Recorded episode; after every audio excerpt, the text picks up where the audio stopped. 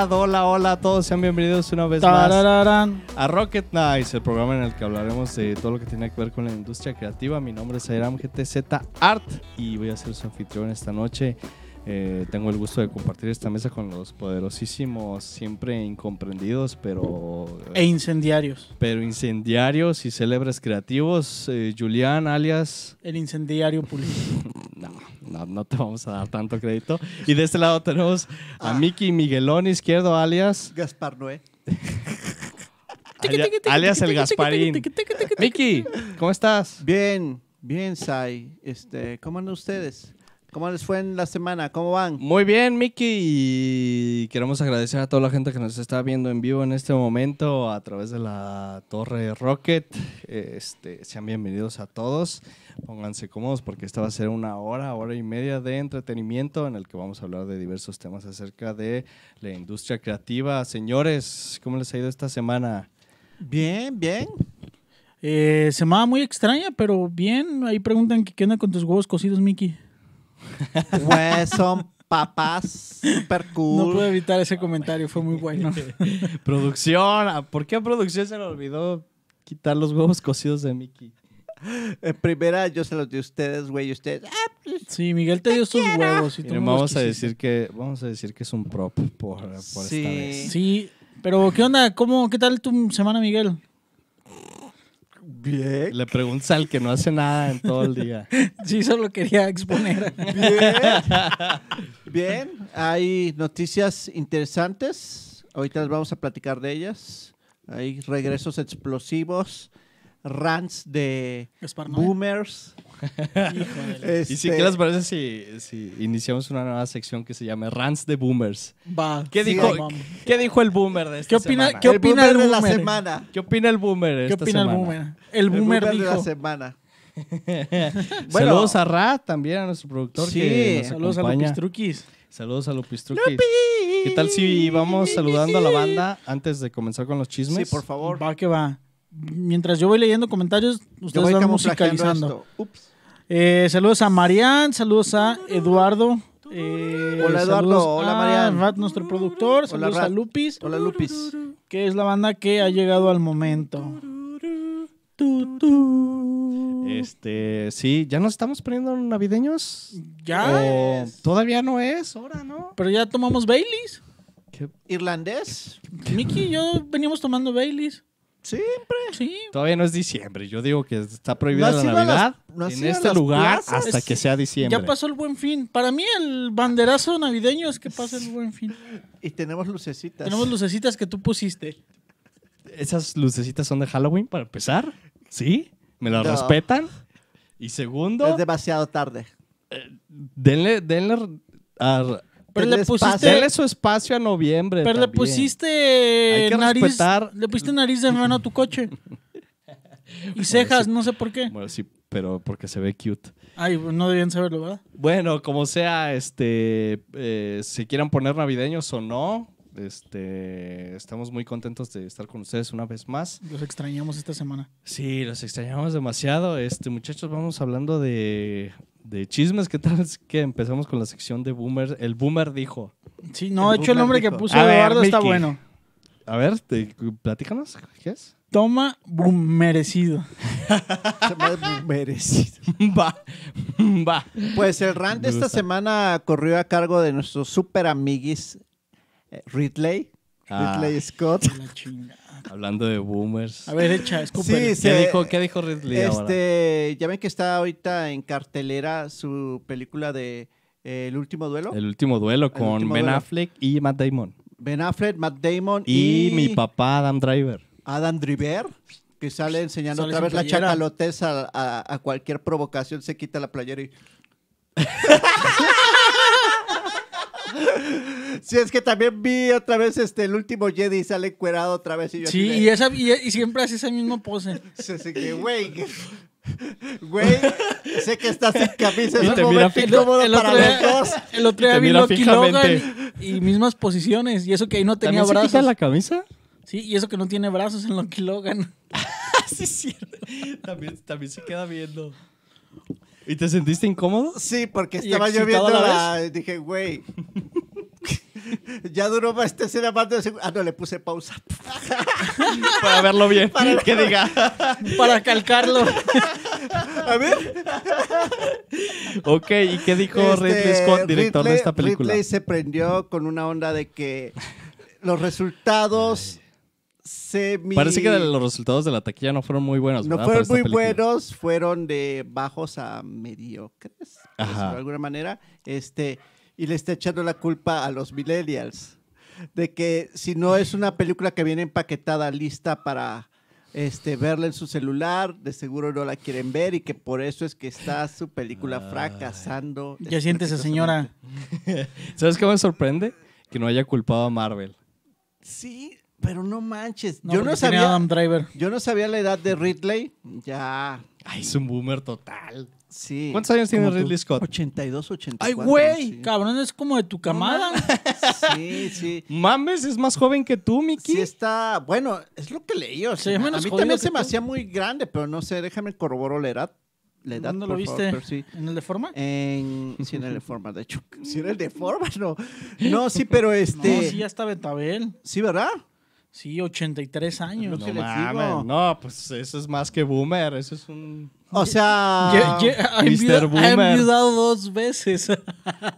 Su mecha. Es, es algo Contando. sospechoso eso, ¿eh? Eso no es un boomer, ¿eh? Eso es un señor boomer, Sí, un ultra boomer. Sí, pues este se quejó de eso. En realidad yo vi el tráiler de la película y sí se ve bien, pero no es algo así como que se me antoje Yo creo que le faltaron más segundos de, de encuerados. encuerados de, de ¿De. Driver encuerado?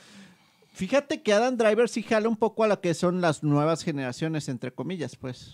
Yo digo que, miren, gran parte de este problema es la pandemia también. O sea, la, la- la taquilla del, del cine sigue estando muy por debajo del promedio. Sí, ahorita tenemos taquillas medio jodidas. Y yo no sé si lo hubiera ido a ver al cine si no fuera porque, porque estamos en una pandemia, pero ah, yo, yo, yo creo, o sea, yo le achaco bastante el bajo progreso de esta película a eso.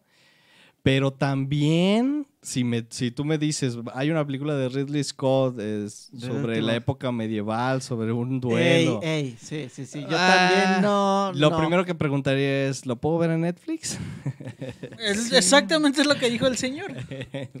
Entonces sí tienes razón, pero Pero que no mame. se está viendo muy boomer al respecto. Sí, es que él ha hecho ya películas así, hizo Robin Hood, salía Russell Crowe. Ya viste este, beta boomer, dice Mariana en los comentarios. Sí, este había hecho películas así de época que era Gladiador, ¿qué más? Este Pues su triada, ¿no? Es- Tuvo una época en la que solo hacía cosas históricas, reino, épicas históricas. Kingdom, The Last De la- Kingdom, No, no, no, se, no se Sí, llama así. que salía- Reino de Dios se llama. Reino de Dios. Reino de Dios, Gladiador, y luego hizo otra Kingdom of. Heaven, ajá. Eh, Este tuvo su, su época. Su época. En la que solo hacía épicas. Juana de Arco. Ah, no, esa fue Luz Besson. Este, sí, tuvo sus películas así, pero yo siento que O en sea, en 2004 era muy no- innovador, pero ahorita Sí, ahorita no fíjate mames. que yo vi el tráiler de hecho de la película y o sea, fuera de los cortes de pelo súper extraños. sí la verías. Tengo- tengo una Admite que sí la y verías. creo que este Pero la pregunta aquí es dónde, que es de lo que se está quejando Ridley. sí. Ahora, la cosa también es, si Ridley Scott se hubiera visto listo, este, buscado. hubiera hecho un trato con algún servicio de streaming como Amazon, Netflix. Hasta Martin Scorsese lo hizo. Hasta o sea, Martin Scorsese entendió hasta esa parte. las ajá. manos. Sí, ya. pues sí. Sí, hubiera yo- sacado un buen trato, le hubiera sacado un- una buena lana Sí, y... que algo, al- algo importante y creo que nos ha pasado últimamente, salvo que sean estrenos esperados de prepandemia o cosas como que hypean mucho, Sí. ni siquiera te das cuenta porque no, no hay Ajá. como, no estamos como en la época en la que estamos a la espera. activamente esperando Sí. una película. Sí, quizás lo único que por lo que yo tengo hype de aquí a un buen tramo es este Spider-Man Sí. y, Es que mira, párale de contar. fíjate también cómo incluso esta nueva película de Spider-Man que viene le está costando trabajo el o siendo que le va a costar trabajo revolucionar, ¿no? el conseguir lo esperado para una película de ese calibre. O sea, Sí. en sus buenos tiempos, háblese 2019, Sí, sí sería una Uh, película un de un, un billón de dólares mínimo. Sí. Dos billones Sí. puede que. Sí, de fines de, de estreno que levantan así 150 o que abren la cartelera. Que, Pero- algo, que algo bueno que yo creo que va a salir de todo esto es que como ya no se esperan taquillas tan altas, pues ya va a haber presupuestos menos grandes. Entonces va a ser como una oportunidad para pues que le echen más coco con menos feria. Yo creo que van a salir cosas distintas y ya no va a ser como a lo que estamos acostumbrados que son peleas de 15 minutos hechas con puro CGI. Es que lo que Sí, debe de, sí. de eso pensar es como dice Sayo, o sea, de que se estrenen, pero que inmediatamente o, o dos semanas después las lancen a, a servicios de plataforma. Sí, este, los servicios de plataforma ahorita están como en la vanguardia del cine, siento Sí. yo. Y también hay que, o sea, hay que considerar las cosas. Si incluso una película como Spider-Man le va a costar trabajo recaudar en, Pero imagínate. en taquilla, imagínate a Ridley no Scott. mames, señor. viejo de 83 Siéntese años. a la vez. Y deja de eso, o sea, es Siéntese y cómo hace el pastel. la última película de época que creo que medio la reventó fue una de dos reinas, o sea, en general, One Cup. Este, Ay. no, esos son Two Girls One Cup, pero no. Es una donde salía esta Margot Robbie y salía también No, Margot Robbie. ¿Hablas de la de de las reinas de Escocia. Queen of Scots? Ajá. ¿Reina de Escocia? ¿Pero Sí. esa qué fue? ¿2018? Fue, sí, eh, sí. por ahí, 2017, 2018. Esa creo que fue la última que medio reventó de época.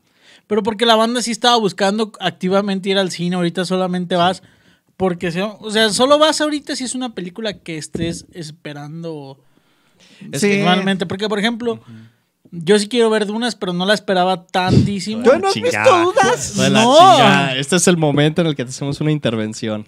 ¿Sabes qué? En Olvida el realidad todo este programa era para confesar que no he visto Dunas. Olvida no he el tenido tema de tiempo, hoy. No he tenido tiempo. Va, creo que Ah, esas son excusas creo becas. que te, la va, te va a tocar verla quizás Mira. La voy a ver en HBO. En Te HBO. No, ay, le está- ahí sí le estás, así- le estás traicionando al cine.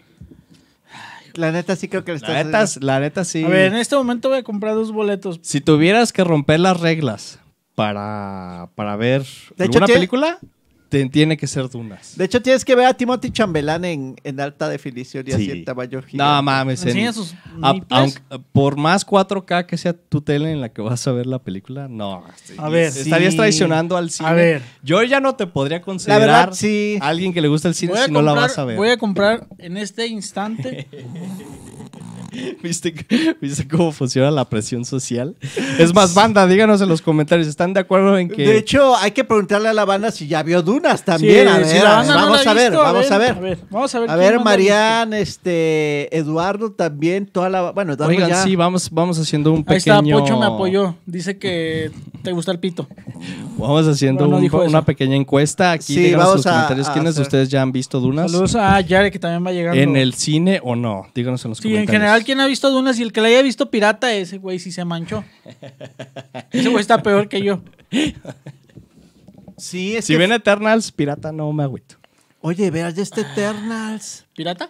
Qué verga contigo, o sea, como que digo, bueno, pero... Miki, ya entonces- espérate que salgan Disney Sí, Plus. ya, ya va a salir en Disney Plus.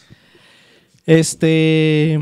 Bueno, o sea, pues- sí, lo- sí lo entiendo. De- A a veces ya nos está diciendo aquí, por ejemplo, que María nos dice que no, no ha tenido tiempo.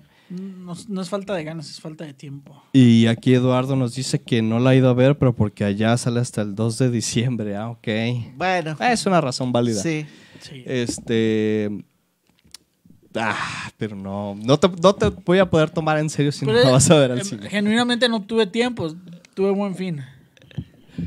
Y te volviste loca. Y me el volví buen fin, loca. Con las compras. Sí. Y destrampada. Y De todos modos, sí. Está bien. La sugerencia es que la puedan ver en cine para que aprecien mucho, este, pues la majestuosidad de la película. Es que es una película que vale la pena verla en el cine. Nada más que. Sí, eso. sí, sí. Fíjate que yo estaba teniendo así mis dudas, pero ya cuando me estoy haciendo flashback a los escenarios digo, güey, sí, la, neta vale bastante. De hecho, la ya hasta pena. tengo ganas de verla otra vez. Pues vamos. Yo tengo ganas de verla Vamos, otra vez. sábado. Sí, vamos. Va, Va. va, Va. Va. va. Culo si no, Culo si no. Medalla si no. culo si no.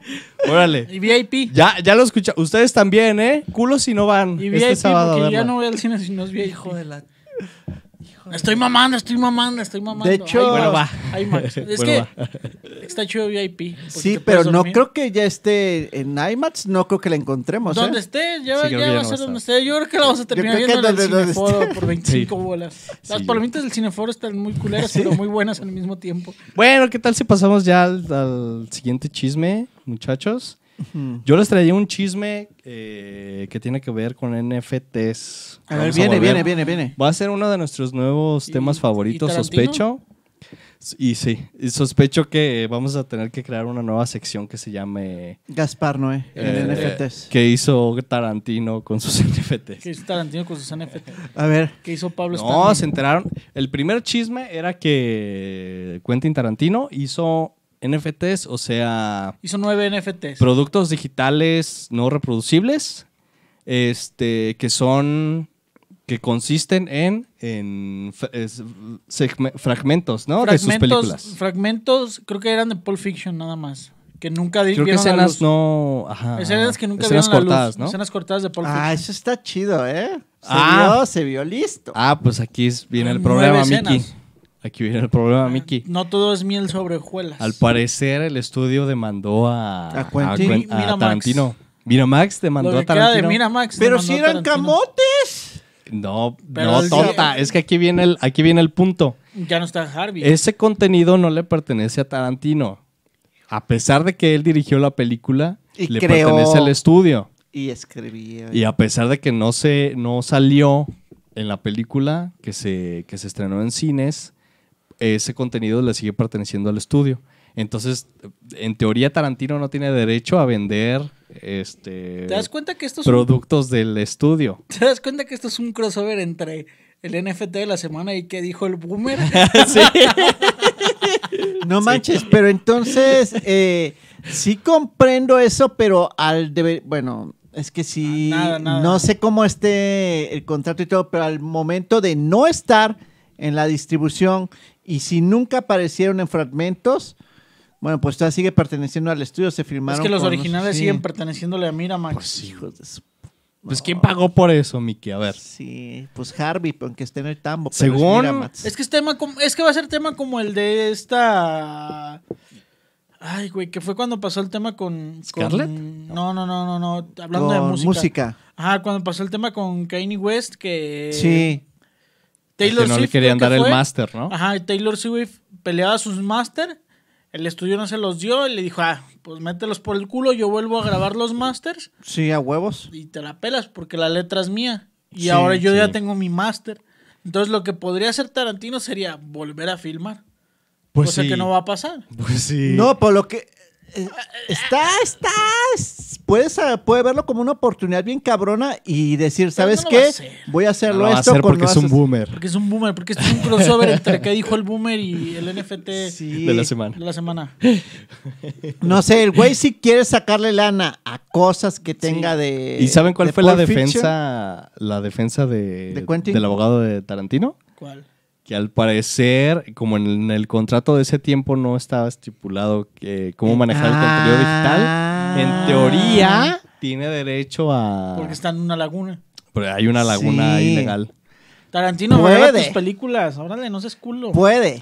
Yo digo que está mamando un poco Tarantino, ¿eh? Si él quisiera de verdad hacer productos digitales, los debería hacer nuevos. Mira, es que No, está no, bien no, fácil. no, es que algo haciendo- icónico. Está haciendo ajá, exactamente eso. Es Y está haciéndolo por una simple y sencilla razón.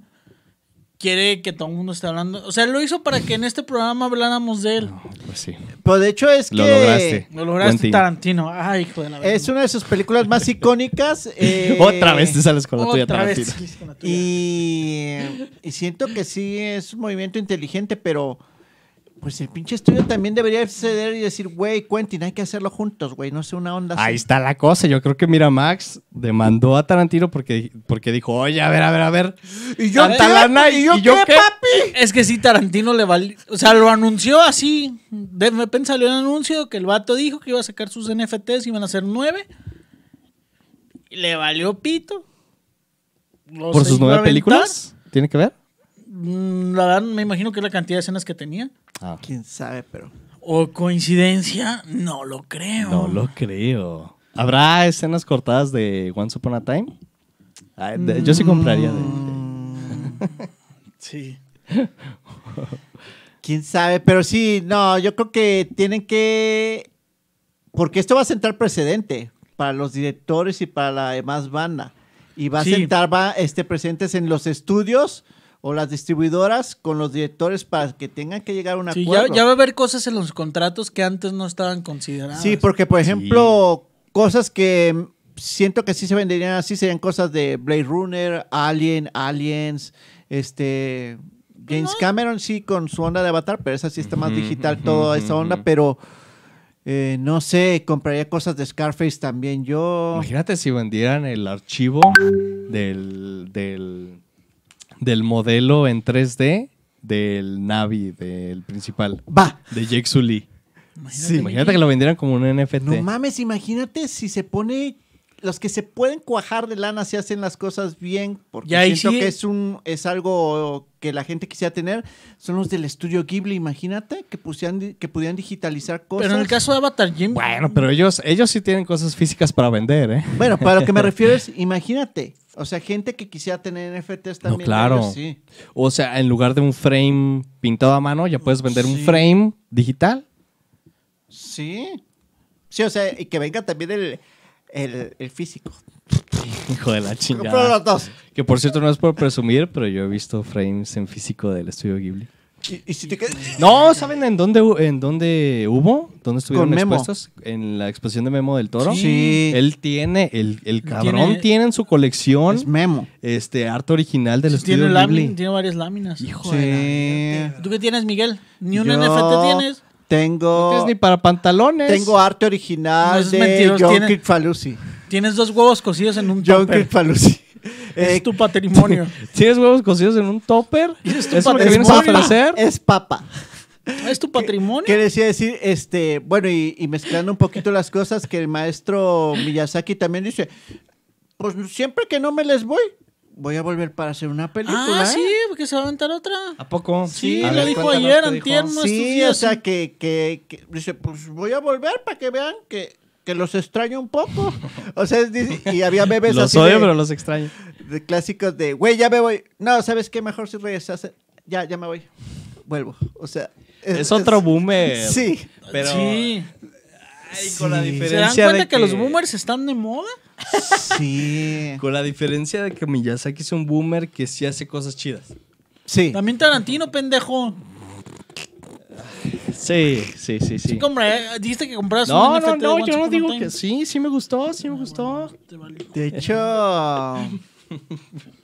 Sí, yo pienso que Va a estar inmamable, ¿eh? va a estar inmamable todas estas ondas.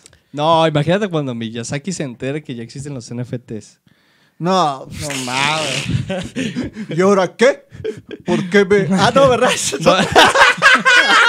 otro Tesoro. ¿Por qué están sacando esa tecnología? ¿Por qué están haciendo eso sin mí? Los voy a Yo, los, demandar. yo lo creé. Todo Ese lo que es mi logo. mío. Ese logo es mío. Ese logo del cuetito yo lo hice. No, pero Callao se va a poner inmamable porque sí, yo me acuerdo, es, he visto lo, ya sabes, este... A lo mejor lo donde tienen hacen aislado. de- los tours de, del estudio y donde el güey está fumando y... Sí, esta celda... La voy a repetir otra vez. Está fumando y mamando así o hablando así de... ¿Se dan cuenta cómo esta fue una sección enteramente de boomers? Fue como el, el especial de boomers de, de, de Rocket Knight. Esto ya está convirtiendo, ya Sí. estamos entrando en Navidad. Creo que los chismes de entrada va a ser una onda así siempre. Sí, es que los boomers dan de qué hablar.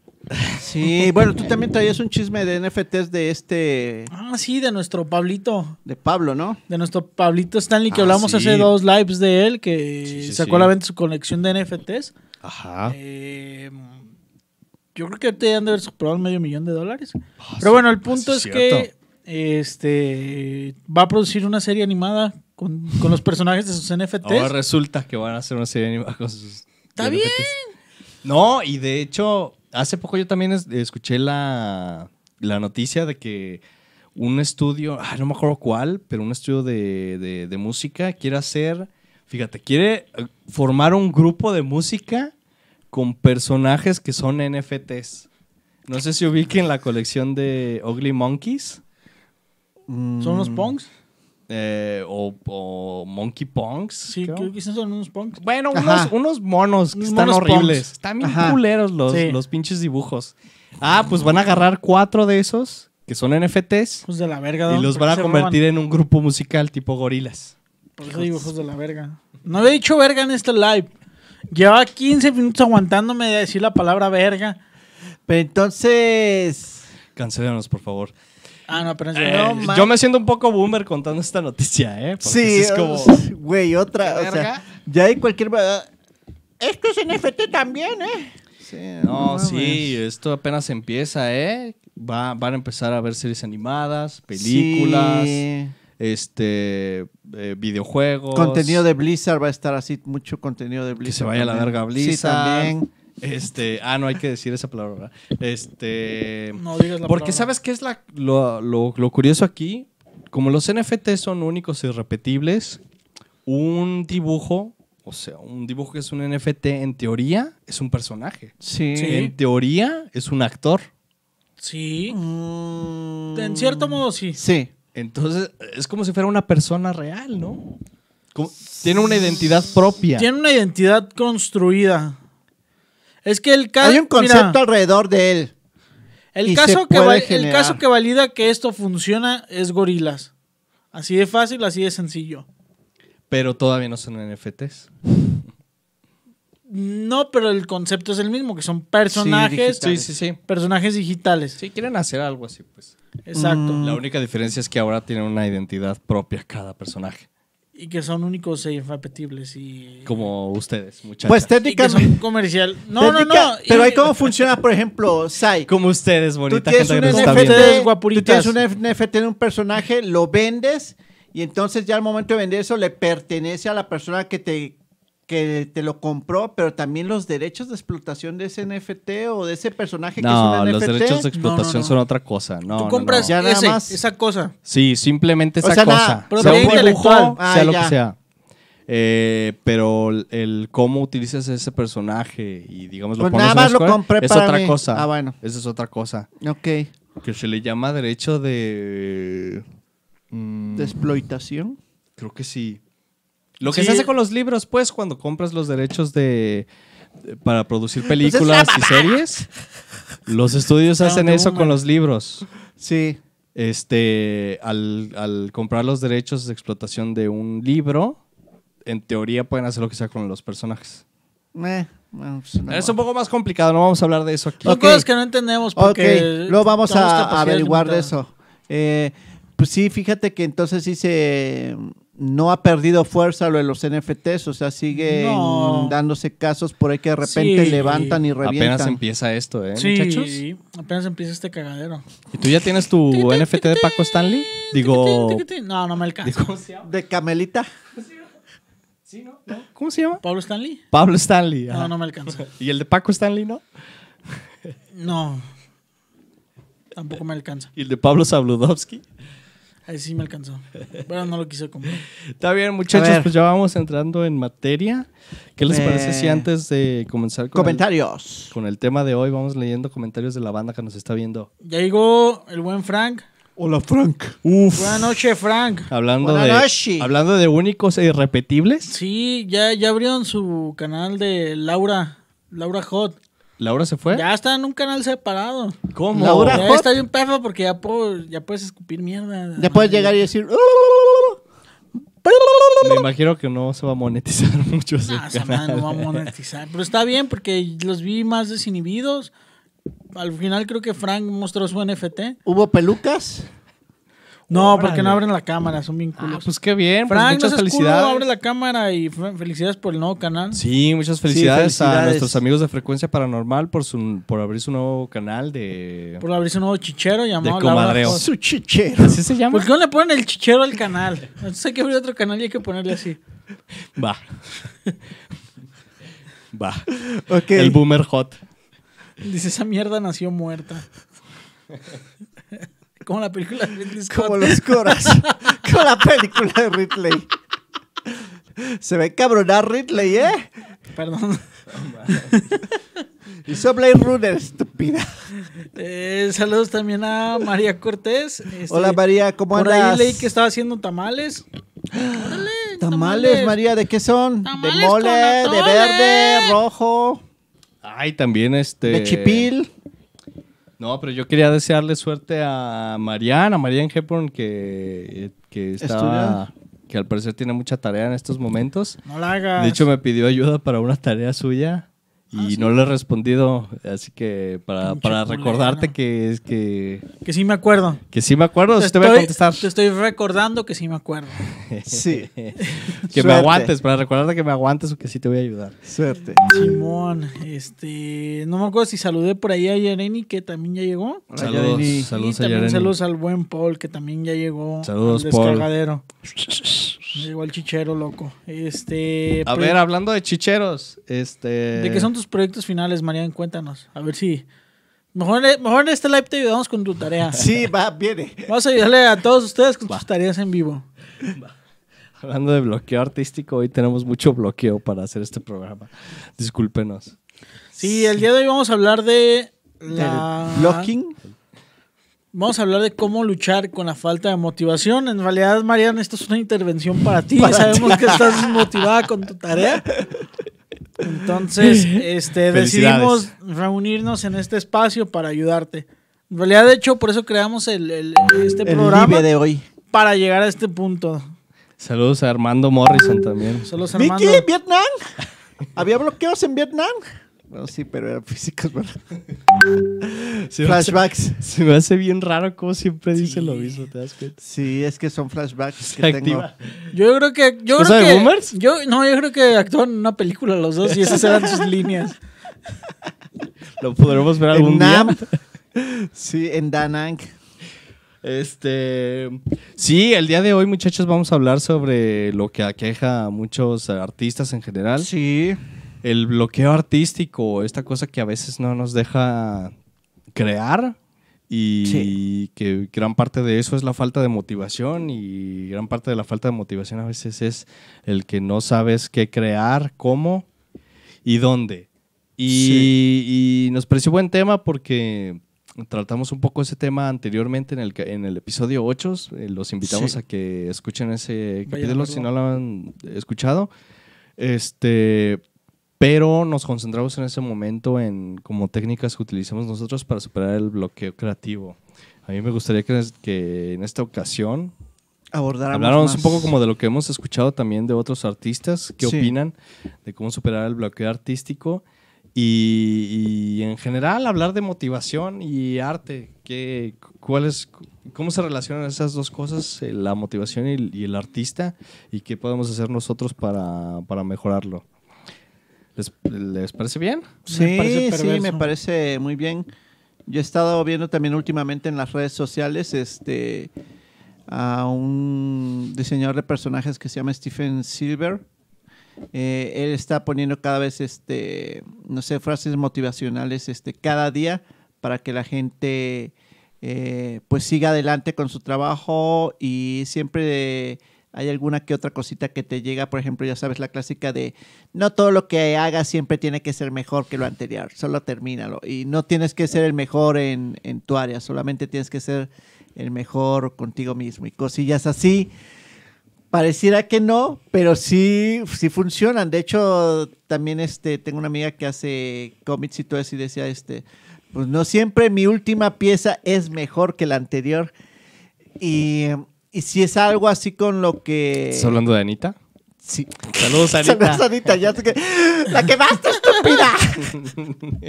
Eh, pero también pues siempre hay que volver a, a lo básico de que tratemos de ser lo más profesionales que podamos eh, en nuestras áreas y saber de que la única manera en que se puede romper ese bloque es sentarse y hacerlo y, y ya, nada más, ¿no?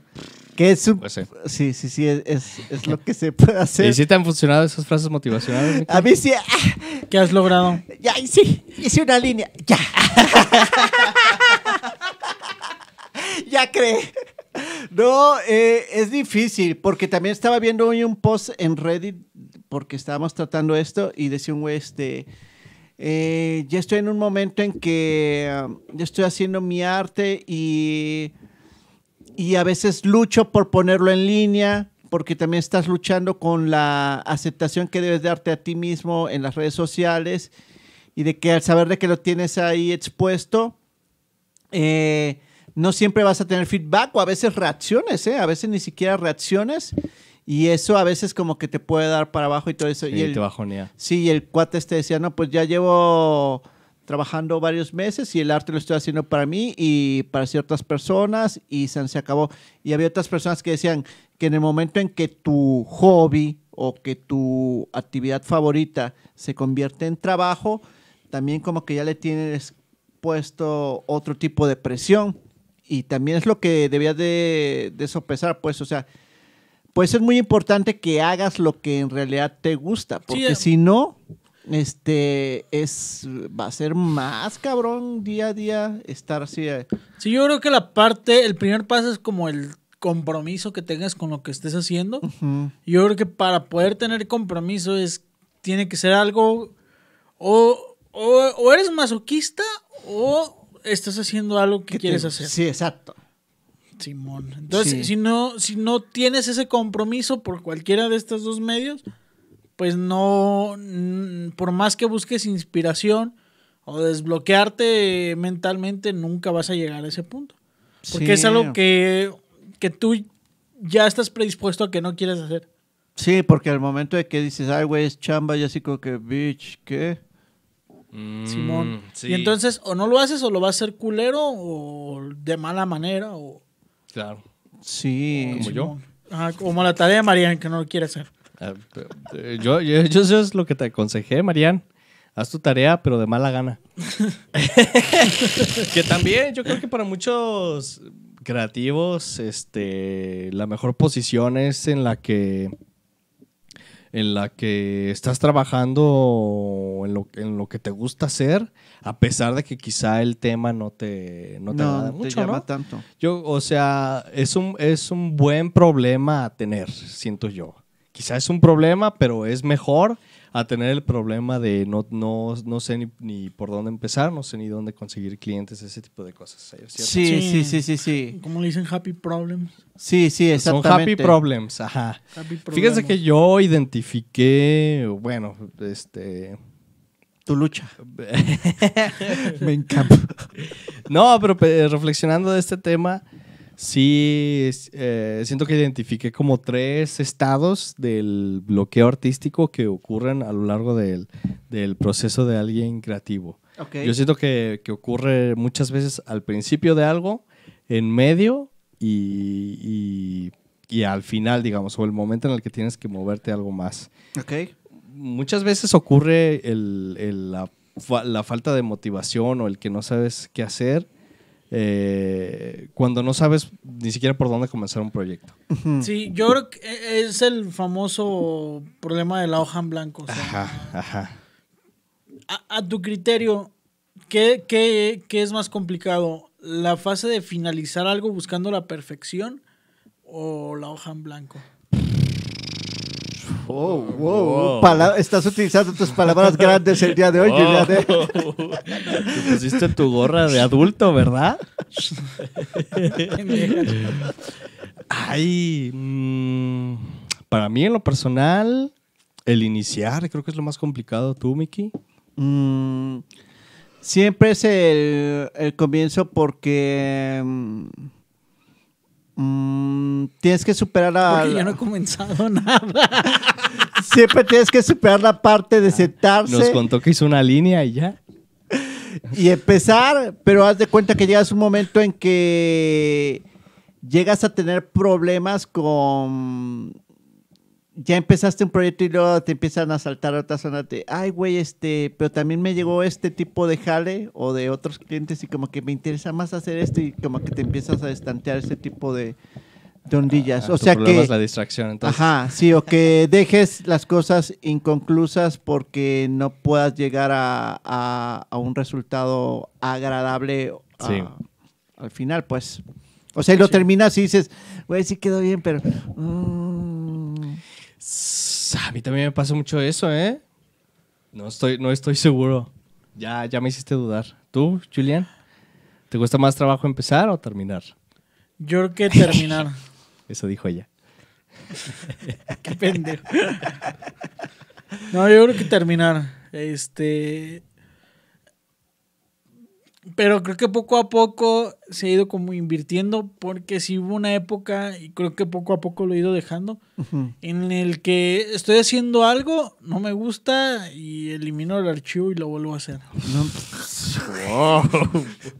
Súper radical. Está medio masoquista, Ay, güey. pero sí me ha pasado que estoy haciendo algo, no me Ya gusta, no quiero nada. ya quiero nada y elimino lo o elimino lo que tengo en el archivo o elimino el archivo y poco a poco he ido como superando esa etapa y a lo mejor no elimino las cosas, pero si no me gustan lo muevo a un lado, empiezo Sí, a sí, trabajar sí, sí, otra sí, sí. cosa y Eso ya voy tomando como, como punto de Sí, ah, hace- eso, sí. eso sí, sí. Ah, pero está bien, ¿eh? Creo que un poco radical, pero creo que tu, tu, met- tu técnica es la mejor. Sí, sí, porque no de, bueno, no debes de despilfarrar las otras cosas. No te lo cases que, con las ideas. Sí, yo lo que hago es que Sí. medio dejo terminado eso y también lo dejo por ahí en una capita extra porque hay veces que pasa que llega el cliente y tú estás trabajando en otra idea para mejorar y ya dice, no, güey, pero de este... Me gustaba más antes. Ajá. Sí. O hay clientes que son muy proactivos y que te dicen, ah, ok, mira, no te estreses, ok, de esto haz esto, yo tengo esta idea y te empiezan a ¿Qué? dar las indicaciones. Y eso es mejor porque ya el cliente como que dice, ok, no, no me gustó esa tipografía, vamos con esta, ok, tengo esta otra idea. Ah, exactamente, eso es ¿Qué lo que quería. Y lo- eso también puede ayudarte. Algo que he sentido que me pasa es que entre más libertad tenga, menos me pasa esto. Voy a poner un, un ejemplo puntual. Este, cuando en el jale hago cosas para buen fin, sea, que hago los gráficos, mmm, agarré como esta, o sea, e- eso, lo que hago en buen fin, mm, malamente me vale madre y no le enseño nada a nadie hasta que lo termino. Pues haces O sea, bien me si pongo eres- una postura de- Sí, sí. Como que eh, eh, los gráficos que hago para esa temporada, digamos, no dejo que nadie me dé opinión. O sea, simplemente los hago. está muy mamador. Está muy mamador de mi parte. Eh, sí, y muy y empoderado no. de mi parte, pero eh, lo veo como. Sí, comprendo. eh, Esta madre es mía y nadie la toque. Y en cierta medida siento que es como cuando más fluye porque me animo como a probar cosas que... O dedicarle cosas que no le dedicaría a otras cosas. Por ejemplo, en el cartel que eh, hice para este, esta temporada que acaba de pasar, eh, me clavé mucho en el concepto de lo que quería hacer, de qué gráficos quería utilizar. Y en cosas que en otras ocasiones no le hubiera dedicado tanto tiempo.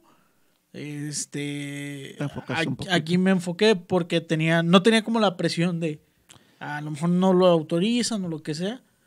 Entonces eso ya me permite el no estar como tan bloqueado de, ah, ¿qué tengo que hacer? ¿Qué, qué le va a gustar a la persona que lo evalúa? Porque también eso es algo que, que Yo genera creo- cierto bloqueo. Yo creo que te ayuda mucho o, de que tienes libertad también de parte de, tus jefes que saben de que, bueno, ya, ya conocen tu jale, pero, Eres tu propio jefe, ¿no? ajá, no, pero aparte de eso que en esa área, yo creo que es tanto estrés el que, o tienes que sacar las cosas tan así que han de decir, bueno, Sí. este güey ya sabe hacer lo que, lo que va a hacer y al final me va a presentar algo y van a hacer ajustes mínimos.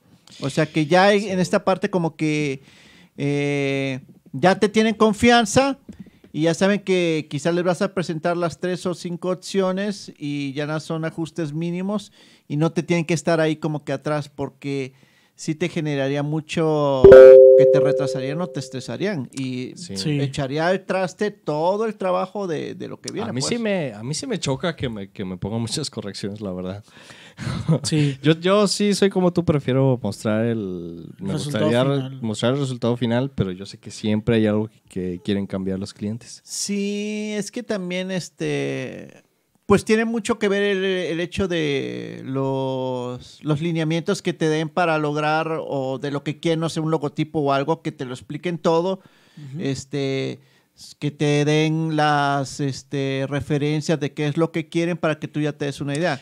Pero- Porque por lo general cuando el cliente no sabe qué es lo que quieres, que se complica todo. Sí, sí. Pero eh, también hay, hay personas a las que sí les eh, sirve que les estén haciendo muchas correcciones todo el tiempo, ¿eh? Sí, ¿eh? Yo creo que son etapas. Sí, sí, sí. Yo, yo creo Entre que más noob seas, creo que te Ah, ayuda más. Bueno, sí. Pero también depende quién Es, sí te es haga- buena la, re- la retroalimentación cuando uno está empezando, sí, es- eso es cierto. Pero también hay, me ha tocado ver banda que se clava mucho en lo que le dicen y eso no le permite como avanzar. Por dos cosas. O se quedan esperando siempre a que les hagan como muchos cambios. Mm. O no crean ellos su propio criterio. Sí, es la que... pedrada te la aventó a ti, Ricky. Este comentario trae nombre y apellido. Es que eso también depende. Por ejemplo, eh, eso te lo va dando la experiencia. claro. Y por ejemplo, Sí. si hay este. Uno conoce a los clientes, por ejemplo, yo tengo uno que me decía, oye, que quiero un logotipo más o menos, tengo una idea establecida de esto, y ya tú le avientas unas tres o cuatro ideas y ellos como que dicen, ah, ok, ya se sientan contigo y lo sacan rápido. O hay gente a la que sí le, de plano le puedes decir, aquí están las tres propuestas, y esto es basado en lo que me dijiste, y esto es esto, y ya como que ellos dicen, ah, ok, tum, tum, tum, tum, tum. Pero sí siempre tiene mucho que ver el hecho de que estés en comunicación constante con el cliente. Ok, y eso, este, volviendo al tema de lo que nosotros, este, es el bloqueo, cuando estás bloqueado, supongamos, para hacer un, un trabajo o algo, eso porque no tienes también muy claras las, las instrucciones de lo que quiere o lo que quiere el Ah, cliente, ya.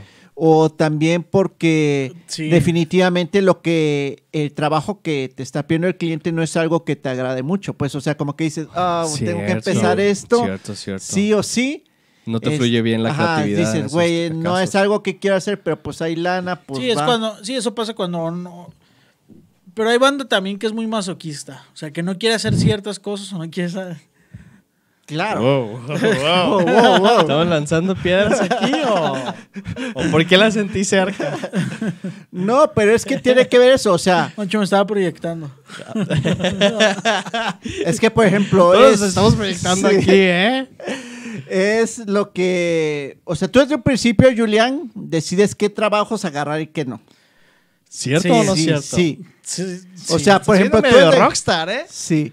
Desde un principio tú O sea, dices, está chido. quiero hacer esto, o sabes que yo nada más me dedico, no hago identidad Bueno, yo también hago eso, ¿eh? no hago identidad corporativa, nada más hago logotipos. y ese tipo o de cosas. que mm, yo no hago lo- hay banda que Yo sí no dice, hago yo logos. no hago logos. Yo no hago logos, yo nada más te hago tu identidad corporativa, o yo no te hago eso, yo nada más te hago, te ilustro.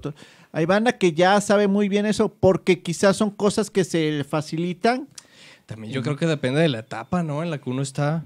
Yo, al menos yo siento que nosotros tres ya sabemos, eh, ya estamos en la etapa en la que ya podemos Ya decidir estas cosas porque ya sabemos en qué, qué Cla- sí podemos hacer y qué no. Claro, por ejemplo, si alguien te dice, oye, este, necesito, no sé, unas tarjetas o algo, ya tú dices, ok, ya tienes tu logotipo y todo vectorizado, no. Ah, no, pues es que yo lo tengo y todo eso. Y tú ya dices, güey, ya viendo el cliente sabes si te vas a meter como que en camisa de once varas o no. Y si Sí. no, pues simplemente, muchos diseñadores lo que hacen es, ¿sabes qué? Van a ser 3.500 pesos de eso. Ay, sí. Ajá. Y ya con el dinero, o sea, poniendo el tabulador de dinero, ya te están diciendo, ¿es lo que valgo o no? O no me voy a meter en ese trabajo a menos que... Amén. oh, sí. Si no es por esta Si no es cantidad. por esta cantidad, y ya si te dicen, ah, pues, Pues sí va, sí. ya tú dices, Ay, no me funcionó. Dense a respetar, muchachos. Por, bueno, por ejemplo, ¿saben una cosa cuenta. que a mí que a mí ya me di cuenta de que me choca hacer y que ya no acepto? Furries. Aparte. Pintar uñas. no, vectorizar cosas. Ya. Me caga vectorizar cosas, ya no lo hago. Ya cuando alguien me pide un diseño de algo que necesite ser vectorizado, Nel, ya los mando al ¿Al rifle. Jorger? O Sí, ya me lo sabía, me el otro día yo le pedí. O, le- o les digo, este, o, eh, o te recomiendo a un diseñador que conozco. Sí, o dile, ¿sabes qué? Hay una persona que te vectoriza tu logotipo y ya que lo tengas vectorizado, yo te hago eso. Pásalos Sí. a. Es Sí. que es que también es algo que ya mucha gente o los clientes están aprendiendo o están a la mala aprendiendo eso de que decir, este, güey, aquí está mi logotipo, no es traerlo en un en un archivo de foto y todo eso. Ya muchos diseñadores dicen, güey, lo necesitas vectorizado, por eso se te va a cobrar extra. Y ya, es- ya- la verdad es que yo, por lo menos los primeros, yo creo, cinco trabajos y vectoricé logos sin cobrar un extra. No, yo sí he ¿A vectorizado poco? un chingo. Bueno. Ah, pero es que ¿qué no es por default? ¿O la gente no sabe eso? No, no sabe eso. Vale, a ver. No, yo pues... Así ya que debía haber cobrado más. Es que algunas cosas ya le No, dices yo a la no- gente, yo no- ¿sabes qué? Yo, yo estos jales que estoy hablando, yo no los, yo no cobré la vectorizada de los logos. Claro. Y, Pero eran Pero es grandes está que iban y era una época en la que yo creo que me autosaboteaban en el aspecto en el que decía, no mames, qué pendejos me contrataron.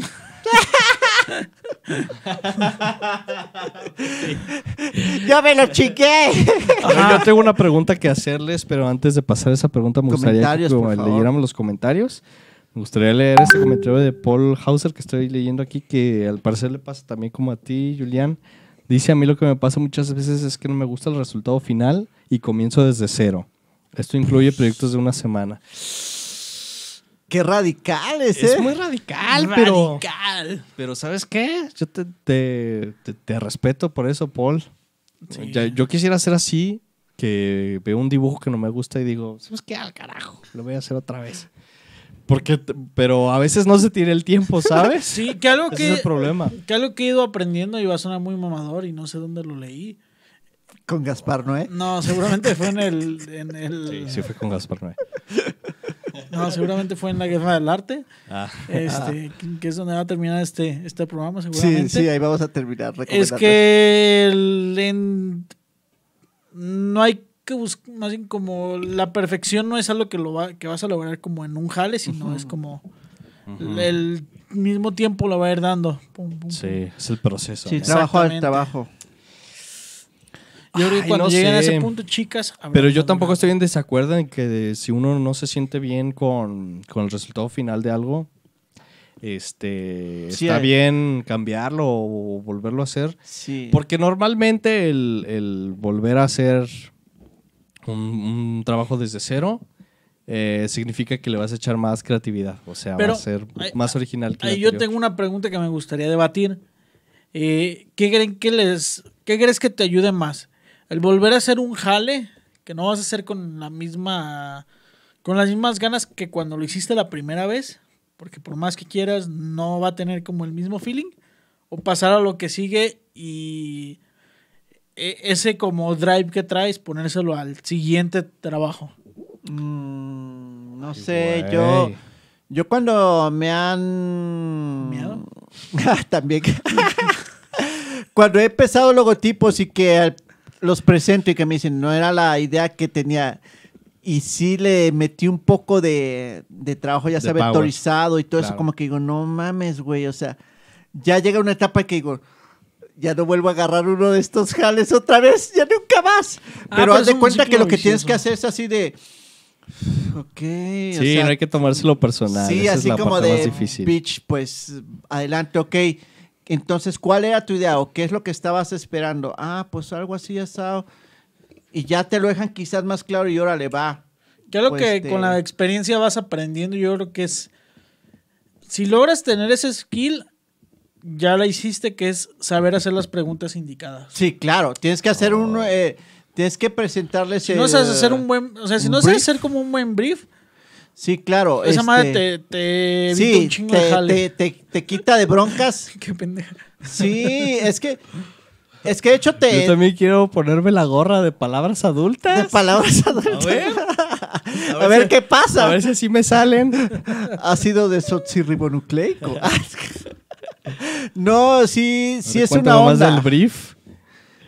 Pero es que por lo general se da con, con ondas así que te encargan y, ah, y es una onda así como de, oye, ¿me puedes ayudar con esto? Ah, vale, sí. Y que tú dices, igual les hago el jalecillo así Sí. de bolón ping-pong. No y es donde, es donde se complican más las cosas porque sabes que es que eso no era lo que quería y tú, verde.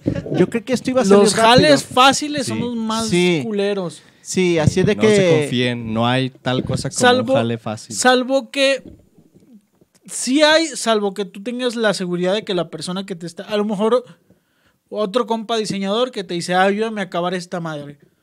Pero. O hazle los cambios que tú creas que Ah. deba tener esta madre. Sí, sí, sí, claro, claro. Pero claro. si estás trabajando con alguien que no sabe ni qué pedo, no, No, te no, metas no, en no, no, broncas. no, no, no, no. De hecho, agarrar jales en pesados que alguien los toqueteó y los dejó mal. mames, es, sí. es, es, es un pedo.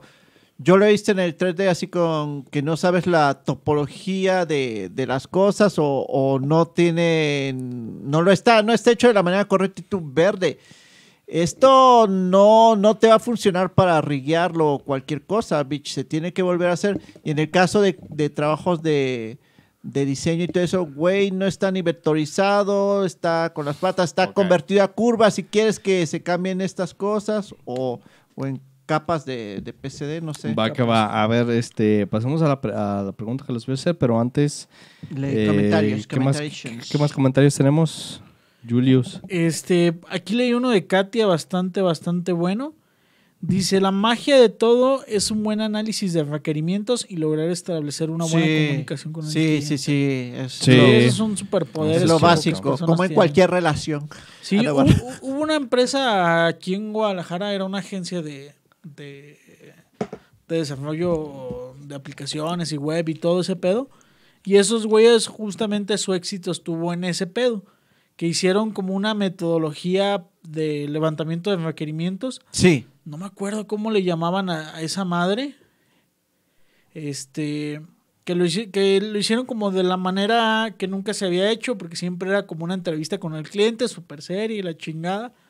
Acá lo hicieron de una manera totalmente distinta. Como un formato que, Ajá, que es que pudieras antes- llenar. Ajá, antes era como un formato así de, ah, ¿qué necesitas? Esto, esto. Ah. No, Ajá. ya está. ya Y no- la manera en la que lo hicieron estos güeyes era como una especie de campamento, no creo qué nombre le pusieron, en el que se Cucamonga. juntaban todo, todo un día con el cliente, Ajá.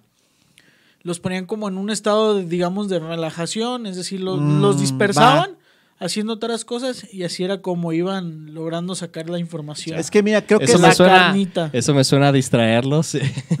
y atacarlos.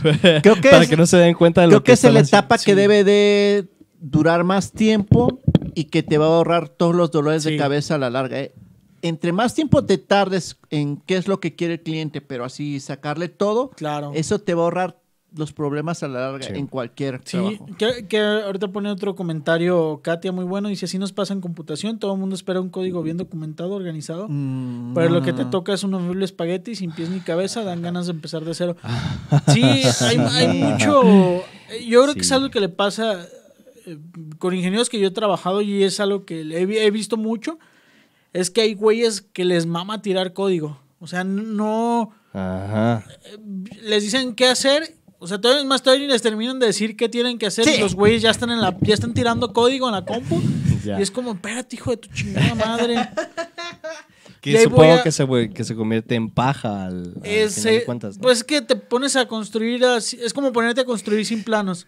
Ok. es como este programa. Ah, ya, ya. Sí. Que, que voy a poner otro ejemplo de, de, de unos güeyes que lo hicieron bastante bien. Hay una empresa que se llamaba Placeit, los compraron los de Embato. Ah, claro. Esos güeyes empezaron como agencia. Saludos a. Y hay un vato en particular de ahí que se llama eh, Fernando, no me acuerdo de su apellido. El Feres. El Ferras. El Fer. Simón. Este. El Tusha. El, el, vato, el vato no, no, no salió de, de una ingeniería en sistemas, ni era programador, ni nada. El güey era químico.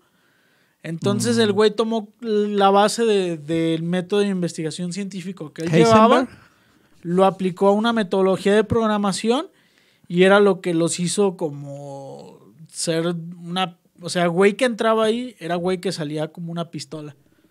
Y Oh, todos los güeyes que salieron de ahí ahorita los ves liderando equipos en el extranjero o teniendo empresas muy pasadas de verga. Pero esos güeyes no escribieron una sola línea de código Sí, claro. hasta que no tenían todo bien, bien, bien, bien documentado, planeado eh, y analizado. Sí, es que creo que lamentablemente para atacar este, la falta de creatividad y todo eso debes de tener siempre como que un, una serie de procesos ah, antes de sentarte a la computadora Ajá. o a la- al escritorio o a- Sí. y todo eso. Debes de tener así como que, güey, ya tengo todo esto listo y ya, dale. Eso Claro. te quita. Entonces Claro, ustedes claro, decidan claro. si quieren ser güeyes que tiran código o güeyes que eh, ha- hacen, Hacen algo, código. hacen cosas, pero no planean. Eso se hace el código, pero. Ajá, ¿qué más comentarios? Este, aquí Katia. Eh, No siempre se puede hacerlo. Ah, No siempre se puede y haces lo que se puede. Claro, ahí Sí. aplica lo de, lo de bonito o efectivo. Sí. Sí, claro, también pasa. A ver, este, ahora sí, déjenme les hago la pregunta ya para Ah, cierto. antes de terminar. Que nos este, emocionamos. Este tema nos antes de emociona. terminar este programa, sí, es un tema del que podemos hablar eh, largo y tendido. Con su cafecito. Este, mi, mi pregunta sería, ¿hay, ah, para ustedes hay una diferencia entre trabajar en un proyecto propio o un proyecto para un cliente? Porque hasta ahora lo que he visto, siento que nosotros ya no sufrimos de, de bloqueo artístico o de falta de motivación cuando trabajamos para un cliente, porque creo que ya tenemos bien calibrado lo que hacemos y lo que Sí. y el tipo de cliente que, que queremos, pero ¿qué hay del, del proyecto propio? ¿Les cuesta Mm, más o menos trabajo? Bueno, sí, porque eh, a veces uno no se trata como, como el cliente que, que debería ser. O sea, cuando tú no sabes así como que, ay, güey, no sé, no sé si es lo que quiero este. Oh. O por aquí. o- ah, sí, sí era lo que quería. O sea, no tienes ni, ni bien establecido lo que vas a hacer y ya estás en la computadora así haciendo nomás. Y, ah, pues, ¿sabes qué? Creo que se va mejor si le pongo cuernos o cosas. Mm, Güey, ni siquiera estaba pensado así desde el principio, pero uno Ajá. al momento de estar sentado a la computadora y, y- y estar haciendo las cosas así como si... sin una si idea fija. Como si tuvieras un cliente bien improvisado. Sí, Alguien que no sabe ni qué quiere, Y es pero uno te está mismo. pidiendo todo. sí. Yo Mm, pues sí, ¿verdad? voy a dar dos respuestas. La honesta y como me gustaría que fueran las cosas. Ne- ¿Necesitas la gorra de, de adulto, adulto? para decirlo?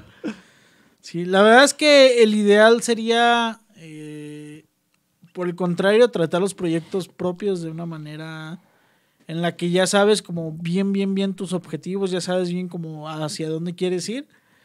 Pero la verdad es que no, pasa exactamente lo contrario.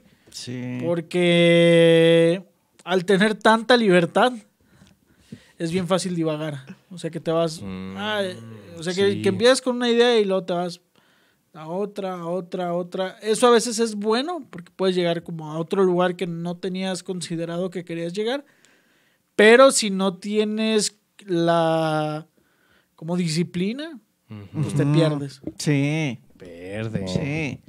Entonces, ¿ustedes creen que sí ayuda el tener como límites o lineamientos a la hora de crear? Sí. Sí. Este, de hecho creo que el lineamiento mayor Para no que- convertirte en un Ridley Scott cualquiera. Sí, el lineamiento mayor que puede uno manejar, este, y creo que todo el mundo lo conoce, es el, el tiempo. O sea, que tú digas, este, en un día debe estar esto y ya esté como esté, va a ser. Sobre todo cuando es proyecto de uno. Y ya, en- el tiempo es el que como que te va limitando y todo eso. Que eso es lo que pasa con los proyectos que uno hace para clientes. El, el deadline es lo que te ha- hace que, que saques las cosas. Pero cuando es uno, si no tienes bien establecido eso o no te lo tomas tan en serio, pues es lo que te, te va sepultando y todo eso, pues. Changos, pues, pues sí tienen razón, porque fíjese que una cosa que a mí me pasa es que cuando trabajo para alguien más, este, para un cliente o para un proyecto ya específico, no me cuesta trabajo el empezar ni Ujú. el terminar tanto, porque ya más o menos sé lo que tengo que hacer y me gusta el reto. A mí sí me gusta el reto de no saber qué hacer y de, de cómo voy a afrontar el problema, ¡Qué poderoso! porque eso te hace creativo, Mickey. A ver, tú también vas a dar dos respuestas, el deber ser y lo que me Exactamente, exactamente. Pero, pero a la hora de, de- de hacerlo yo, o, de- o estoy, por ejemplo, estoy haciendo un dibujo de, de lo que sea, de lo que se me ocurrió, siempre me, me cuesta trabajo como saber por dónde ir porque no tengo esos lineamientos ya establecidos que, que alguien más me pone. Entonces, ¿Te este... ¿Y cómo le haces eh, para en ese momento tratar de, de hacer más pequeño todo ese espacio que tienes para Algo que me, ha, que me ha ayudado es meterme a retos, fíjense. Ok. A veces este, as- aparece un reto nuevo en, en Vas al. Starbucks y pides lo que él pidió. No, tonta. Voy a pedir lo que pida que lo que no, no sepa. no ese tipo de reto, tonta. No, pero de que este, dibuja tu OC Challenge, este, este, seis fan arts challenge. Ese tipo de cosas, este, tendencias que salen a veces en Twitter, en Instagram. Eh, me- motiva la, la creatividad. y yo, yo siento que eso me ayuda como a, a- a crear. Em, y, pero supongo que lo que me ha faltado es como transportar eso al, trabajo Porque al final, pero al final Pues sí. no hay tanta diferencia entre el jale de un challenge y el de un cliente. Porque Sí. al final del día te están diciendo qué hacer. Claro, claro, exactamente. Yo creo que... em, ¿Y tú, Miki? ¿Y tú para cuándo? Con los challenge y todo eso. Esta es una intervención. No, a lo que... Tú te has metido a challenges y Sí, me así, he ¿no? metido a challenge, pero haz de No los cuenta que... terminas nunca, ¿verdad? Ice los Bucket termino o Challenge. digo, mm, pues sí, sí era ese, sí quedó bien, bueno, sí, va. Pero más que nada es el hecho de, de que no estás este, contento con el resultado.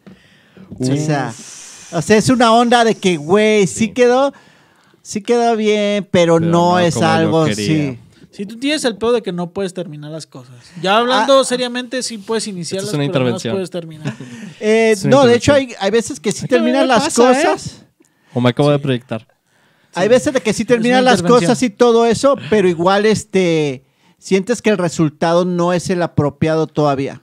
Y Uf, sí, y sí. sí. es una onda con la que tiene uno que luchar. Sí, O sí, sea, es, un, es- es un tema que se presta para todo un live. Sí. Pero de ahí viene gran parte de la falta de motivación. sí, exacto, es- porque dices, güey, este, ok, ¿será que esta vez sí lo voy a empezar? ¿Qué onda? ¿Me lo aviento todo completo? No. Y luego es el Sí. hecho de, de que, pues en realidad es tomarlo todos más profesional, pues, o sea, tratar de hacer, este, es lo que, Sí. es la diferencia que siempre nos dicen en la, La guerra en el la arte. guerra en el arte, que, bicho, o sea, o eres o no eres. El primer paso es aceptarlo. Sí, o sea, decirle, o sea, porque es este, Esta es como tú es dices, nuestro Alcohólicos Anónimos. es dar el salto y decir, bitch, voy a ser profesional. Y la única manera de ser profesional es actuar como uno y seguir, eh, no sé, sketchear. Luego empezar a hacer los trazos. No, pero O- y o- hablando del Ajá. resultado, de que no te gusta algo, Sí, o sea, ya acabó y se un acabó. profesional sabe que, que solamente un paso para algo más. Lo, lo importante es el, eh, no es el resultado, es el proceso. Sí. Y no por contradecir la, la frase que soltó Anita, de la que tú nos hablaste, pero uno siempre aspira a que el siguiente trabajo sea, sea mejor. mejor. Entonces siempre tenemos en cuenta eh, qué es lo que sigue. Sí. Entonces, eh, para, para no quedarte con eso, para no quedarte con el Sí. sentimiento de que no, lo, no te quedó Sí, bien. y es que la onda también es esa onda de que dices, güey, ya casi lo estoy terminando o esa onda, pero creo que con estos pasos puedo saltarme inmediatamente al que sigue y que quede mejor y no terminaste el anterior y ya das el salto este, sin haber dejado el, el trabajo este, pues concluido. Sí, o sea, como que dices, bueno, ya aprendí lo suficiente, pero no la terminé porque voy a empezar el otro. O sea, es una onda así. Ah, Ahí está, termina tus cosas. Termina, Miki. Ahorita pasa lo mismo. ¿Para qué te Termina. digo que no? Sí, Yo sí. empie- empiezo una- un proyecto y ya a las dos semanas digo, ay, es que se me ocurrió otra cosa. Así, ¿Cuántos proyectos de cómics no tengo empezados ya? ¿Y cuántos he terminado? A ver, Yo por eso no comienzo las cosas. Me estoy autointerviniendo en esto. Hijo de la fregada. Pero, Pero por ejemplo, eh, bueno, eh, yo lo que quiero también llegar es este, porque ahorita estamos así tratando de, o sacando nuestros demonios internos, pero la onda es este, Es una también dar soluciones para que la gente, Sí, para que la gente se sienta motivada. Por ejemplo, en este Sí. caso, yo lo que me he dado cuenta que, que me sirve mucho es este ya tener este mis tablas de referencias, este tener eh, levantarse temprano y despejado y, y empezar este, con un, ¿cómo se llama? Mm, Eso le digo yo. Sí, a lo que me refiero es Puro este. pedo, puro pedo. Bueno, pues cada quien, o sea, siente de lo que, lo que dices, pero cada quien sabe cómo, cómo trabaja mejor. Sí, a lo que me Este, refiero es, por ejemplo, eh, en el caso, el conocer las herramientas y tener todo eso y ya tener más facilidad y accesibilidad con todo eso siempre, siempre ayuda. Y en este caso, por ejemplo, en el área de dibujo, creo que el sketchear o ya tener la mano suelta siempre ya como que te ayuda mucho. O sea, Sí, hay cosas que, que ya eh, por, pues de manera, este, te ayudan a que te sientes a la computadora y no te estés trabando. Pues. Yo, yo tengo dos preguntas, bueno, una pregunta acerca... Hay dos cosas que yo creo que a mí me bloquean, o que me han bloqueado. Una es empezar demasiadas cosas. Claro. O sea, Sí, sí, que pues, empiezas una cosa y luego empiezas otra y luego empiezas otra y luego empiezas otra y luego empiezas otra. Sí. Y la otra, eh, les sucede que se autosabotean y dicen, empiezan algo y dicen, no, no tengo el nivel para esa madre, entonces, y vuelvo Sí. a empezar otra cosa. Sí. Sí. Sí, también. Sí, fíjate que Como hay, cuando queríamos hacer un corto. hay Más que una como duda, tengo un comentario. hay como varias versiones de eso porque por ejemplo yo conozco artistas que dicen bueno yo estoy haciendo esto e inmediatamente si me bloqueo como ya tenía esto empezado salto a eso otro y ya desbloqueo eso y luego ya sé cómo volver a lo demás que es como lo que decíamos de que mucha gente deja marinar por ejemplo en este caso Sí. pro- proyectos propios no sí como que Sí. dices güey este A veces está, a veces está bien alejarse, ¿eh? Sí. Tampoco está Sí. mal alejarse de tu, de tu trabajo Pero como para despejarte. sí. Pero lo importante es regresar, Y claro. eso siempre y cuando, pues, cuando tengas un deadline así bien chingón, porque así. Claro. Porque no, saben- digo, hablando de proyectos propios. ah, sí, sí, sí, sí. Porque Entonces, saben sí. que creo que a mí a- me ha funcionado. Este, ahora que estuve editando el, el video, que por cierto, si no lo han visto, ya se encuentra en el canal. Eh, vayan a verlo. pues. Un video especial que hicimos, especial de Rocket Knights. De arte. Este, que subimos hace unas semanas que se llama Infiltrado en una feria de arte especial de Rocket Knights. Si no lo han visto, Rocket chéquenlo en el canal ya que terminamos este programa. Este, pero lo que, lo que quiero decir es que me ayudó como a hacer una actividad diferente. Este, y el estar editando el video fue como pues una, una actividad diferente a lo que hago normalmente y eso como que me, me, redujo el estrés, me hizo concentrarme en otro tipo de cosas y también para recu- recuperar la motivación de, de querer dibujar. Entonces a veces sí ayuda también a alejarse del- de lo que uno está haciendo. Pónganse a hacer otras cosas si tienen hobbies. O sea, como que te diste cuenta así de, güey, yo lo que quiero es dibujar, no estar editando. ¿O qué? Exactamente. Básicamente eso fue. Yo no quería hacer esto ya. Yo, a mí ni siquiera me gusta editar. Mire, profe. Ajá. Sí, es que, es que está bien, este, puede Ah, ser de que, divertido. puede ser de que hay que tratar también de, de no perder el hecho de que, de estar haciendo algo que te guste y tratarlo como un hobby que te deja lana, pues. Mm, Sí. Sí, porque si, si te empiezas a clavar bien feo y brutal, este... No, clávense. Brutal. ¿Vieron el anuncio que hizo ahí. Mickey? Sí, café brutal. Este... ¿Terrible? Sí, terrible acaso. Pero sí, sí conviene moverse un poco, volver y también este, pues no achicopalarse porque Esto es eh, para largo. Esto es para largo. Esto es para largo. Y, ahí viene otra Y como dice el que tenía. Ferras, pues. Zum, zum, zum, zum, zum. Y hay otra pregunta, que ya, que ya estoy entrando mucho a temas de, de autosabotaje, que yo creo que... que- ¿Algo nos quieres que- decir? No, que yo creo que da pie para, para otro live hablar de, del autosabotaje. Sí. Sabotage. ¿Qué tanto les pasa que no publican su trabajo porque no quedan convencidos? con- De mí no vas a estar hablando, estúpida. Eh, tocando no, fibras sensibles es que- luego, luego, es que ¿eh? que me acordar, ahorita que mencionaste lo del video, Ajá. me acordé justamente que, que yo hice un video cuando no tuvimos live porque me enfermé Sí. y nunca lo publicamos. Sí, Porque yo deberíamos dije- publicarlo. Porque yo dije, no mames, está bien culero, no hay que publicarlo. Pero no lo publicamos. No. No. No. Ni en el grupo o ni en la gente. Sí. Hay que publicarlo en el grupo. Motívate. Me voy a sacar la mano del culo y lo voy a publicar Sí. en este momento. Eh, está complicado porque... Está mm, Es que gran parte de ahí en- entra también el marketing, el cómo quieres que te vea tu público. sí, porque mira, es- Cuando, cuando le metes la, la mente, la parte de la mente Analítica. económica y analítica al, al arte, hay, hay muchos problemas. Siempre surgen muchos problemas. O sea, a mí no me pareció mala tu decisión, pero también uno como artista, pues De que no publicar. no se tiene que dejar tampoco, ¿no? O Es sea, ¿qué tiene de malo? ¿Qué tiene de malo publicar lo que uno hace? Mira, ya hay maneras de contrarrestar eso. Puedes tener un alter ego que está sacando bajamos. las cosas de tu arte que está. hasta que no estés Ahí está el conforme. secreto de todo. Hay que hacer otro canal donde subamos puras estupideces. No, ah, este, hasta que estés sacando todo eso y ya hasta que sientas que tienes el nivel y entonces dices, ah, bueno, pues sí, está, eso lo hacía yo. Órale, pero pues más que nada es acabar. Yo creo que lo que sí es prioritario es empezar y terminar, empezar y terminar, empezar y terminar.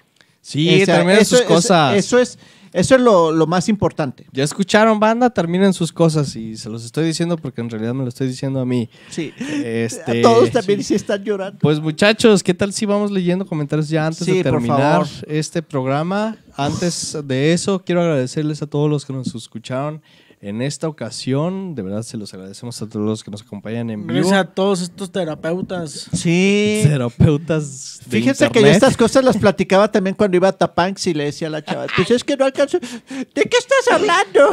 Pinche. ¿Quién eres? Sí, pues es que yo hago Esta es una arte. taquería, Yo señor. hago arte. Creo que este no es el lugar ni el momento. Tú, le digo yo. La Papi, yo lo que quiero es lana. Plata, papi. Papi. ¿Estás viendo por uno solo? A ver, vamos a ver. Hijo de la fregada. A ver, Katia trae aquí unos comentarios muy buenos. Dice, algunas dale. técnicas de escritores es manejar un... eh, Perdón, algunas técnicas de escritores es manejar un panorama general y apegarse a su plan, definición de personajes e historia. Si no, jamás terminas. Es el dilema de la- alguna vez este J.R.R. Martin, el escritor de Game of Thrones. de Game of Thrones, lo dijo alguna vez, que existe el, el escritor que es arquitecto y el escritor que es jardinero. O sea, la diferencia está entre eh, en que hay, hay escritores que les gusta planear primero los cimientos de su historia, por dónde va a ir y que plantea los personajes, el mundo, etcétera, etcétera, como si estuvieras planeando, haciendo el plano de un edificio. Pero también existen los, los, eh, los escritores tipo jardineros que tienen ahí en su jardín pues, varias plantitas, las van regando y con el tiempo crecen y crecen y Ahora crecen. voy a poner una rosita por acá. Ajá, ajá, y que no tienen un plan definido, pero sí son constantes en, en hacer crecer las plantas. Pero es conforme se van dando las cosas. cada uno decide Sí, cómo, es que es la cómo le gusta técnica que, crear.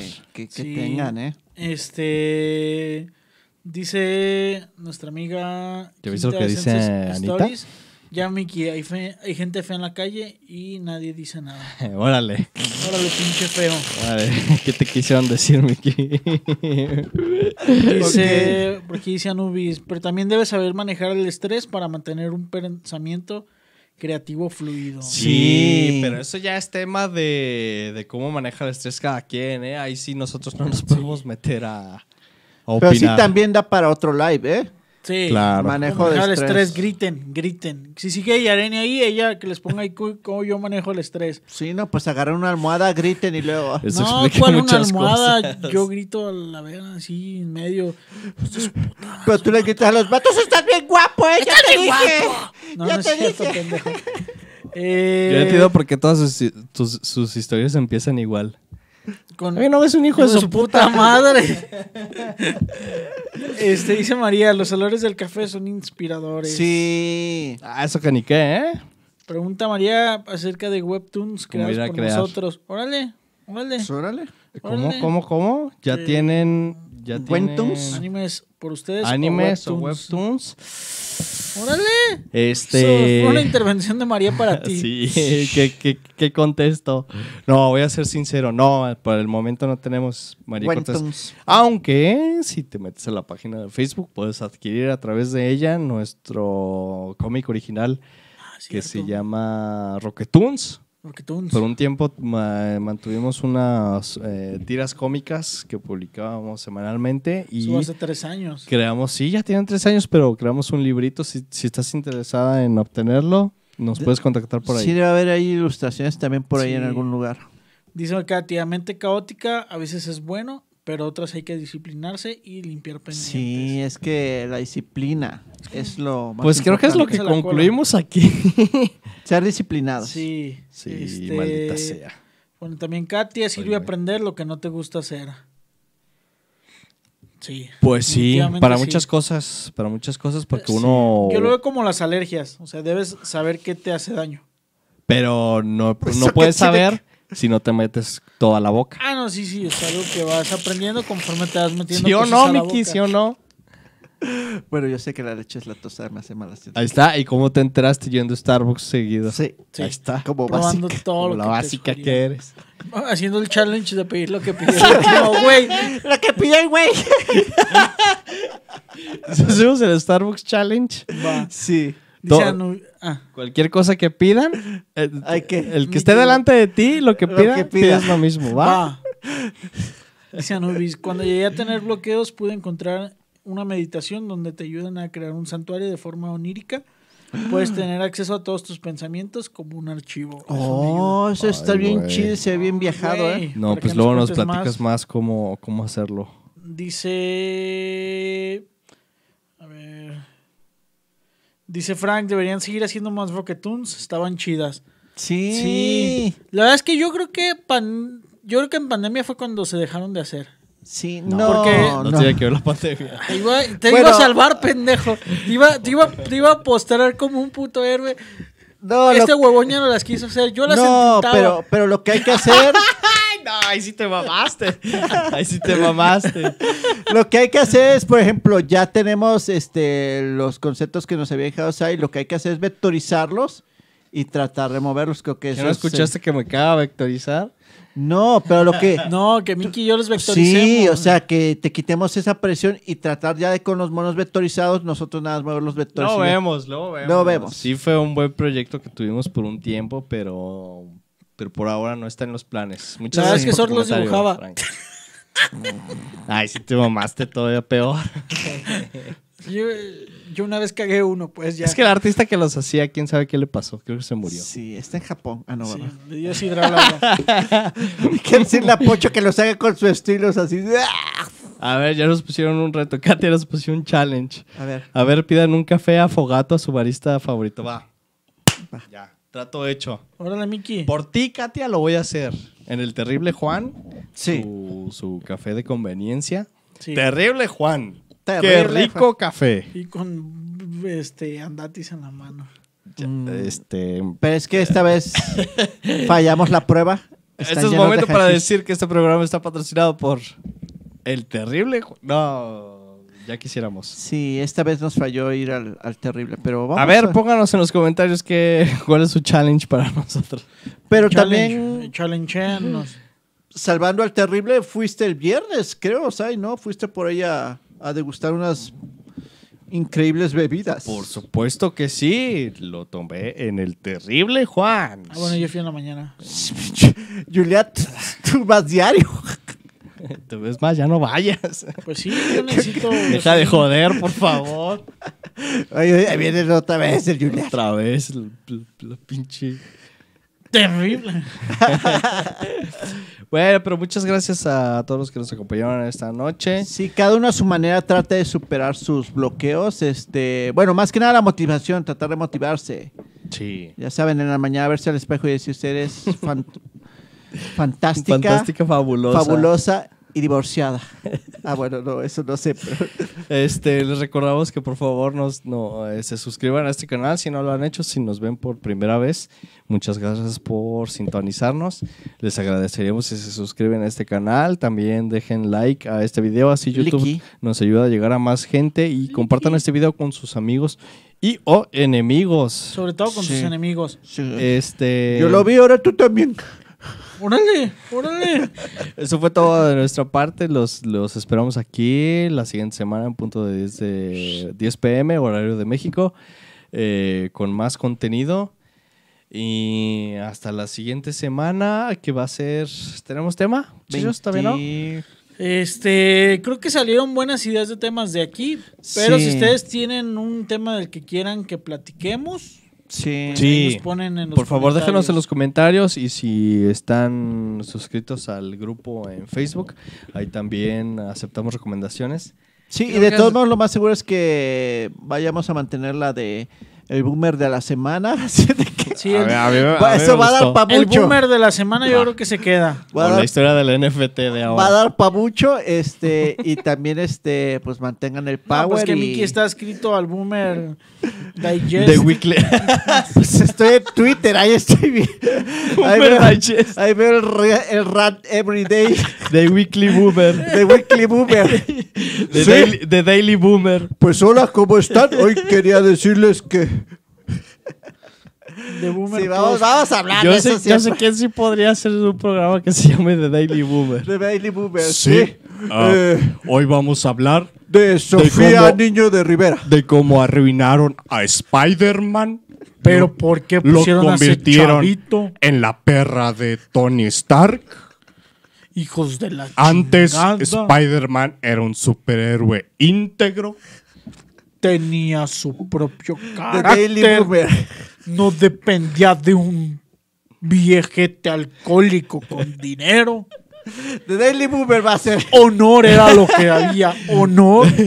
Pero bueno, esa es eh, otra historia Otra para historia. otro programa. Sí, vamos a tener hora extra el día de hoy. No sé, vamos a hacerle como en dos caras. Vamos a tirar un volado y vamos a decidir. Que el ahorita. público decida si quieren Sí. quedar un rato más. en 3, 2, 1. El primer comentario, el que diga que sí, hacemos, hacemos hora extra. Y todo el mundo, ya Es lleguenle. más, que Frank decida. Ah, es más, ya, ya Marian puso un tema para la hora extra, A cómo ver. hacer un comercial en 2D.